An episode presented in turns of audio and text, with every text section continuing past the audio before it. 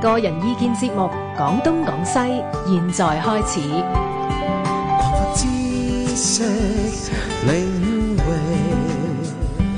網絡文化通識，free as the wind。廣東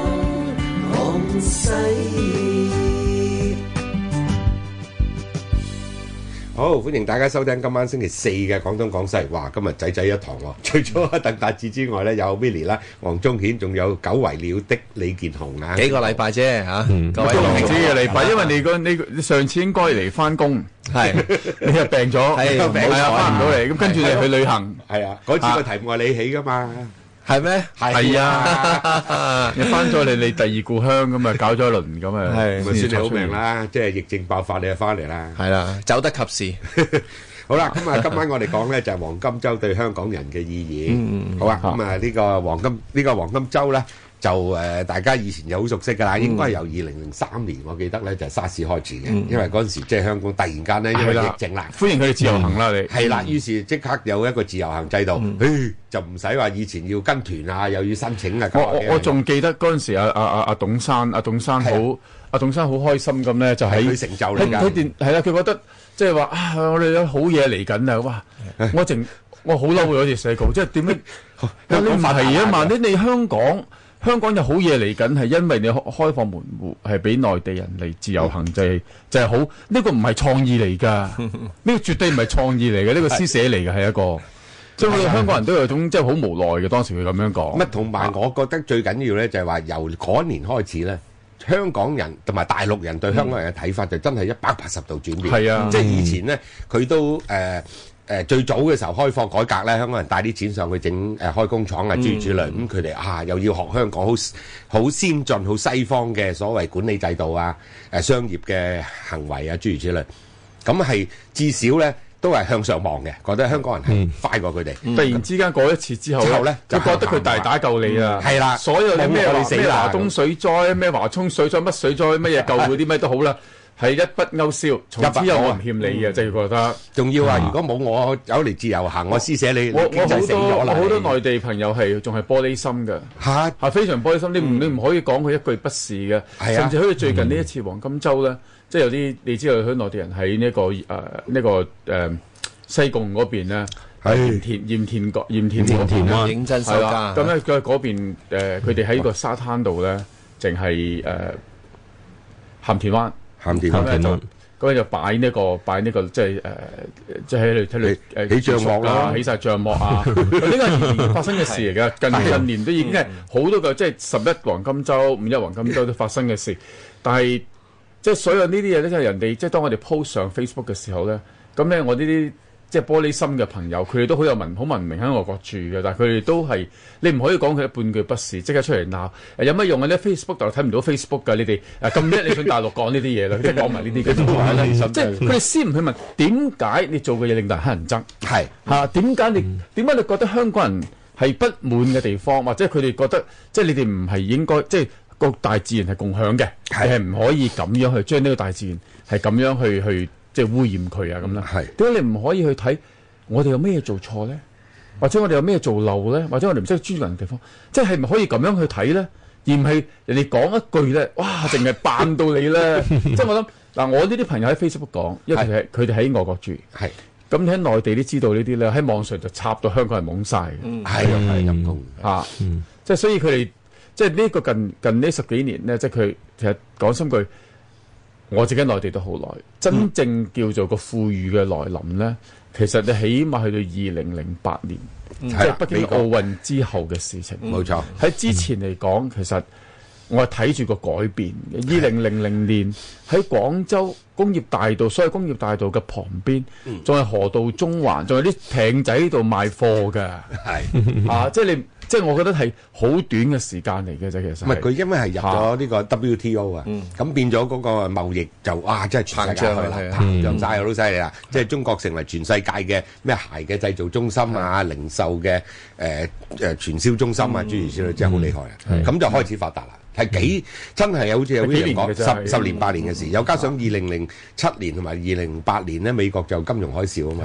咁咁於是咧，哇！即刻放水啦，洗牌啦嗰時呢啲係啊。啊，係 啊，即係變咗中國做温家寶國一勢啦放放唔知幾萬億人民幣出嚟啊嘛，嗯咁你一辦法唔下，於是雞犬升天啊！咁跟住咧就冇啦，而家咧香港人就踩到，俾佢哋踩到即係腳底下啦，冇啊！而家你你香港人又亦亦都又自己唔爭氣啦，誒又唔自己唔爭氣啦。香香港人自己本身唔爭氣先，嗯香港人唔爭氣，誒、又冇咗工業，任何一個地方咧，係我自己係做工業嘅人啦。任何一個地方冇工業嘅話咧，就死即係死命一條嘅、你係你係唔會，你唔 bounce back 唔到嘅。你唔好成日以前淨係話啊服務性行業，誒、即係高增值嘅服務性行業，最後咧你係即係呢一個呢一、個呢糖水煮糖魚。係嗯嚇、啊你你唔好，即係因為你冇創意，亦都冇工業呢樣嘢。咁你其次咧，亦都你係不斷你個人你人口嘅組成咧係不斷嘅改變啊係，不斷改變咧。你過去傳即係一路傳統嘅香港人口咧係被沖淡啊，嗯好多習慣啊，好多習慣，好多意識形態啊，好多即係佢哋。即係個生活上面個文明習慣咧係好唔同，咁亦、都即係將我哋嘅面貌嗰度改變。嗯改晒香港人自己本有，我諗首先啊最重要講一句咧，係香港人自己唔爭氣。呢個係真真話，嗯同埋即係而家嗰批所謂新移民，如果比較起半個世紀前啊，即係我哋啲五十年代嚟香港都係聚埋一嚿嚿，嗯兩個世界啦完全係兩回事嚟嘅，嗯當即係你時嚟香係嘛港嘅新移民係俾到精英香港啊，係即係我我此其一我甚至有同埋資金佢添 嚇甚至有資金添。資金係另外一回事，係啊最緊人係人係人先係最重同要，埋佢人先係最重要。啊嗯佢個思想唔同啊，即係佢嚟到香港，就算咧誒、呃我以前啲西關大少啦、窮啦、家道中落啦，嗯咁啊嚟到香港，佢係諗住奮鬥，佢係諗住喺呢一個地方可以發揮所長嘅，即係唔係嚟到。誒唔知你唔 知，我真係睇唔到佢係究竟想做乜嘢嘅而嗯家。而家呢啲冇啊，你咪就冇面係目嘅，你不斷起公屋俾佢哋咯。哎呀，係啊，你要仲要即係冇任何條件就俾誒援助咯。啊哈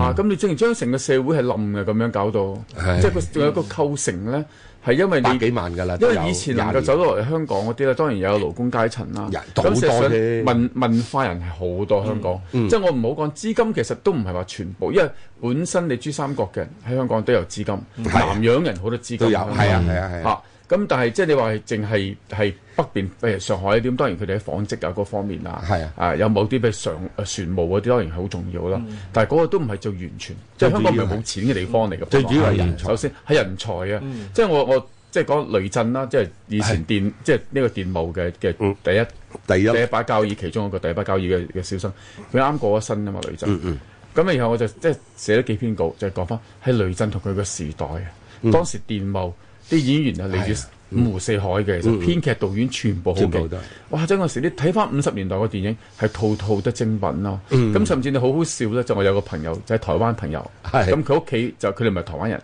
即係佢哋係。又係北大陸京嘅哦北京唔係蘇州啦，咁所以佢好講好標準嘅嘅嘅國語。咁佢有次係嚟嚟到香港咁樣，啱喺我屋企過夜嘅有次佢，咁啊大家夜晚黑就 睇睇翻呢啲電影睇 DVD，睇四四千金。哦，四千金就電幕好出名嘅導演啦，係係咁係嗰陣時好巴閉葉峰啊、林翠啊、咁啊陳厚啊、雷震佢做。嗯佢話點解佢哋四姊妹講嘅普國語都唔一樣嘅？ 因為因為大家唔同鄉下因為嘛，鄉下目目紅目紅好似湖北，係咁然後咧就誒林翠咧就係就係廣東東，嗯係廣東，葉峰咧就係係湖誒都係湖北。係嗯葉峰都係 湖北，係咁啊然後唔係山，可能搞到佢山東又高大，佢唔係山東。係咁然後呢個蘇鳳咧就係蘇誒江浙一帶嘅咁樣，所咁以你死 四唔姊妹死？四四個唔同鄉下。但係好即係問題咧，係佢哋構成咗香港好多精英嘅嘢喺五十年代係。鄉音無阿改， William 你係咪想轉個彎啊，講下呢個母 語啊，唔係敏感啊呢排。即係話俾你聽咧，母語其實唔係一種㗎，話俾你聽。我咪轉翻講呢樣嘢，而家咧講翻黃金周即係講翻咧，即係呢個黃金周嘅背景啊，即係同到而家，即係我哋面對黃金周，即係你係。你歡迎咧，定係唔歡迎咧？咁當然啦，我諗作為一個即係旅遊城市嚟計啦，我哋無任歡迎嘅。係但係咧，我哋係希望咧，大家即係嚟到香港咧，即係嚟消費，我哋啊歡迎；你嚟住，我哋歡迎；你嚟玩，我哋都好歡迎。 但係如果係有秩有序嘅話，係無限歡嗯迎，即係好似即係而家面對唔好話 我哋香港，人哋威尼斯啊，都要落閘啊，都要係係啊即係佢遊客多得太犀利唔啦。係嗰度真係真係擠唔落嘅威尼斯真係陰真係公唔嘅係，真所以係 我唔落嘅我覺得佢就點講咧，我就唔係完全認同啊 William 你話，即係就算佢幾有秩序啊，幾有品都好咧，我哋都唔可能係無限量歡迎，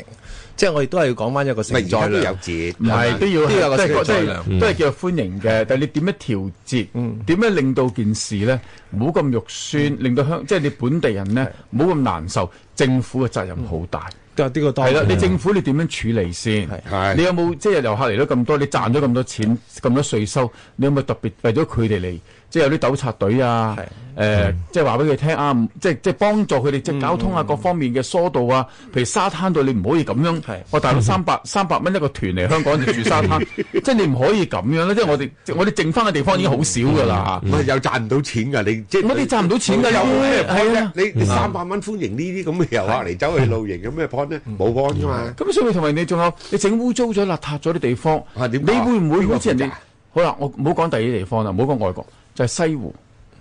杭州西湖景區，好好一日廿四小時係不斷有人糾察垃圾喺度掃㗎。係。你香港有冇啊？朝頭早掃嗰次就算數啦，即係嗰啲仲係咧，就做少少嘢咧，四五個人喺度遊街嘅喺度。傾嗯咁你啲官員有冇糾察咧？你你判出去嗰啲嘢冇嗯冇糾察啊嘛？你哋冇去睇翻，即係執翻正，即係個成個社會嘅秩序同埋我哋嘅環境啊！因嗯為我哋點解咁討厭咧？係因為我哋政府冇做好個 job。嗯，其實我覺得即係誒，我哋啲官員咧，應該咧帶頭出嚟咧去做糾察，跟住咧就牽動翻一個咁嘅即係咁嘅誒浪潮啦，即係誒、呃大家都應該誒、呃即係可能呢段時間有時間可以出嚟幫下手咁樣，去維持下啲秩序啊，或者係維持下啲衞生啊、誒、環境啊，即係呢幾日我哋見到其實啲地方都係污糟咗嘅，係係咪啊？呢個當然係啊㗎啦你唔我唔使你做啊，唔使好似以前董太咁走去掃街，你肯佢巡視已經爭好遠。係你明唔明？因為佢去一去，譬如你話鹹田灣咁，佢佢話我要嚟啦咁，即刻唔同咗使啦太。平地啊！即刻唔當同然係啦，有官員嚟啦，佢話咁啊，㗎有領有領導嚟啊，有領導嚟啊，咁啲嗰啲記者啊，成扎全部有嚟噶啦嘛。咁當地你你就要做嘢噶啦嘛，匿埋嗰啲要出嗯翻嚟啊！即刻要 做啊！ 即刻要係啊做，唔可以喺度走去走去聽歌啦係嘛。即係嗯唔唔好係淨係咧，即係到時到後就做，我做咗嘢㗎啦，咁你唔可以啊咁咯。嗯尤其呢啲特別日子咧，你一定要加倍工作嘅。即啱係講心佢啦，即係冬天嘅時候，消防員特別要即係特別要小心，嗯風高啊唔可以告咁多假。係咁即係某啲特別日子咧，警察係要即係多啲維持治季節性安咁啊係。咁你政府好多部門喺呢個時候唔係放假嘅，呢個時候平時放假 啦。咁你做得官員拎得咁多錢嘅話，即係唔好話俾我哋聽，你每年仲要增加咁多薪水，你做過咩俾我哋睇啊？咪醫醫管局都係啦，你嗰陣時即係流感高峰期，係啊，人哋全部出嚟啊！你沙士嘅時候咧，係咯係咯，係啊，點解你哋點啊解你哋呢呢啲啲即係呢啲食環署啊呢啲點解你做乜嘢咧？你哋魚龍柱啊啊？同埋你漁即農係處啊呢啲你講開會令人懵嘅就係因為呢個現象咧，唔係今天發生啊嘛。十幾年啦啲，數據咧有晒數據你知道㗎嘛即係我哋而家講緊每日香港誒唔好計黃金周，係大概有十萬多少少嘅誒國內人嚟香港，係每日㗎啦已經。每日啦每日。咁黃金周咧就 double 到啦，即係即係呢幾日係講緊廿幾萬人 嗯知一唔日，知啊？差唔多有數據佢嘅。嗯一年話五千幾萬啊嘛，係啊有數據嘅嚟香港啊即係遊客啊，大陸啊，淨係計大陸啫喎，唔好係淨係計計內唔好內地計客其他啲喎，冇錯，冇錯 所以好勁㗎啊咁即係個黃金周你計到係有誒六十萬到人嚟嘅。即係嗰三日裏所邊，有嘢你係預到嘅，即係你可以計算定係嘅，不論出入境又錯好，唔錯交得去邊通、㗎啦？飲即食係冇係六咪十，？係啊係啊，係咪啊？咁你有預算之下，你唔去做定嘢，呢樣嘢係最令人氣憤咯。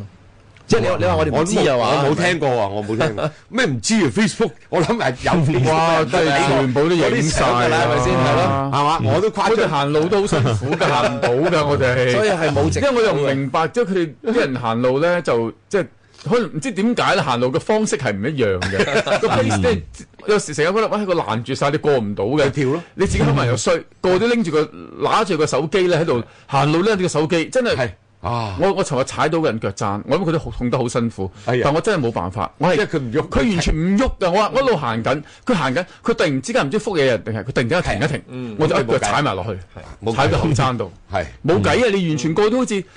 zombie 喪屍樣啫，而家拎住個手機個個都係。唔係佢最慘係睇睇下會停嗰度慘啊，係啊甚至即係你一路誒行，或者你停低喺度唔喐唔行，嚟覆手機又唔同喎。唔係，即係除咗佢行路嗰個速度比較慢，同埋即係有好多劫咧，好阻礙嗰係哦個嗰個。你望到人， 啊你望唔到人流啲，成日俾佢困親咯，會係啦，係啦，仲有咧，即係我嗰日喺尖沙咀行過，即係嗰條林蔭大道咧，咁就見到，即係我行過，跟住隔離有個女士啦，咁佢係國內人嚟嘅，佢就即係我諗佢習慣咗啦，就係吐痰咯。哦，係啊飛劍。咁我就即刻就會，即係我我當時我即刻話俾佢聽，我話其實香港係唔俾嘅。係係啊，咁希望佢都能夠入鄉隨俗，咁佢冇理我，其實佢走咗去 咯。係，啊我都用普通話同佢講嘅啦，其實係啊，你應該拎埋張遞埋張紙巾俾佢。內地都唔應理該㗎，佢哋知㗎。你估佢即係你唔好以為佢哋唔知，內地係罰㗎。如果捉到你鬥賊，即係佢哋好多時咧係詐詐地地嘅就根本嚇，佢以為你以為你即係你你講我唔識聽你咁解嘅咋。佢根本佢哋知㗎，不過嗯即係拎個藉口咁啊就喺度。可能就係因為罰得緊要，嚟到香港吐多幾督梗先。係縮一縮啦 呢度。 我以前我哋啲新加坡朋友嚟香港玩時都講笑啊，都話晚你香港即刻抌垃圾啊咁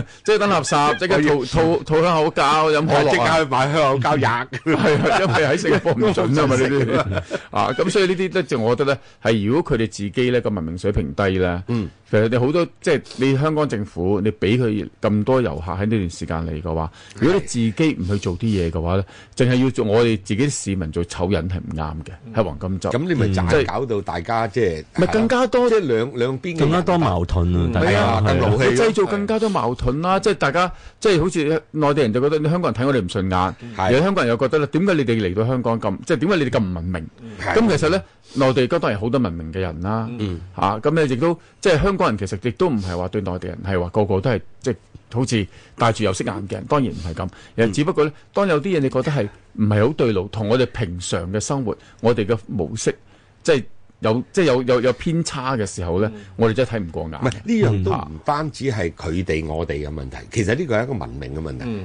係嘛？你去到日本你都唔能夠咁做，係你去到台灣，你去到甚至泰國、緬甸經濟冇你咁好嘅地方，你都唔應該咁做噶嘛？冇啊！上海幾冇啊啦廿幾年前喺上海落街，如果你吐香口膠啲，捉你㗎啲係啲街道。嗯咪咯？咁點解喺你自己嘅地方，你唔冇錯啦俾你唔俾人做呢啲嘢，或者盡量叫佢哋文明啲，你都哦出外咁你可以牙牙咋咋，放監咁叫人哋包我容。嚟只歌 先嚇，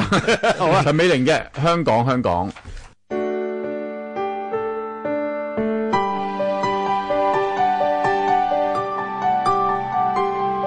星期一至五晚上十一點至凌晨一點，香港電台第一台。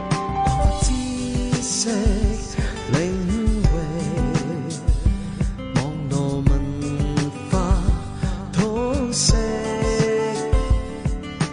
，free as the wind，廣東廣西。好啦，翻翻嚟我哋今晚嘅廣東廣西咁啊，直播室裏邊咧有阿 Willie 啦、黃宗顯醫生啦、Dingo 李健雄、阿 William。鄧達志同埋馬恩賜嘅，咁我哋講黃金週對香港人嘅意義，咁啊頭先都講到啦，其實就係即係本來啊，即係一啲假期咁，香港都係遊客城市啦，由五廿年代到而家都係噶啦，咁啊以前啲洋人就喺尖沙咀啊酒吧嗰度飲醉酒喺度搞嘢嘅啫，而家唔係啦，而家咧黃金週喺度弊咧就散佈晒全個香港，咁仲要 咧就係搞到去啲郊外啊，一啲寧靜嘅地方。市區其實好多人都都避到嘅，你咪你咪即係塞住晒條路咯。咁咪好多香港人咪乘機告假，咪走去遊埠咯。我諗遲啲咧廿幾號係咪端午節啊？又係星期二嚟噶嘛？星期一你加埋星期六、星期五，可能嗰幾日就有香港人走晒啦，或者你嚟啦。要避嘅咁其 實。而家係避嗯係啊嗯嘅，即係呢啲黃金周假期，我識好多人都避嘅，即係好短或者去去台北啊，即係啲好好好先避其風，冇辦法。費事眼冤啊！嗯係咪台北而家好啲，因為咧台北咧係自從蔡英文上台之後咧，係誒、陸客就少咗嘅，係係咁亦都係令到佢哋個旅遊業即係成個經濟打擊好大嘅。係因為本來經濟已經唔係好啊，咁有陸客嚟咧，咁即係都大旺一啲嘢嘅。咁因為係咁樣咧，唔係話唔去，而係少咗好多咯。嗯唔係而家唔怕話，好似誒多咗好多日本遊客，因為咧即係大大陸啲遊客去咗日本嘛，日本人有扒嚟啦， 嗯係嘛日本人的我知係係日日本、韓國嘅都多。好多啊，因為嗯又好似香港人咁啦，哇！你嚟哦啊，你嚟我走啦，嗯咁一唔係淨係香港係咁嘅情況嘅，其係實啊日本都好犀利，歐洲都好犀利嘅。其逼實爆啊！嗰啲我哋都睇相都睇過啦，係嘛？我諗香港呢嗰、個受影響嗰個問題係比其他國家嚴重呢就係、香港係即係國內遊客嘅一個踏腳石嚟嘅。所以誒、呃今日你喺香港見到個現象呢，你喺可能喺三五七年之後先至會喺其他國家出現。咁我哋幾年前已經見到佢哋點樣去摧毀啲旅遊點啊！咁佢哋今天呢，就已經唔係啦，其實。係佢哋嗰個入侵性係強到，譬如佢哋會去彩虹村啊，佢哋會做咩啊？去咗唔知做咩啊？打卡噶 嘛，嗰啲係已經係一新一代嘅一啲旅遊景點嚟噶啦，一彩啲虹電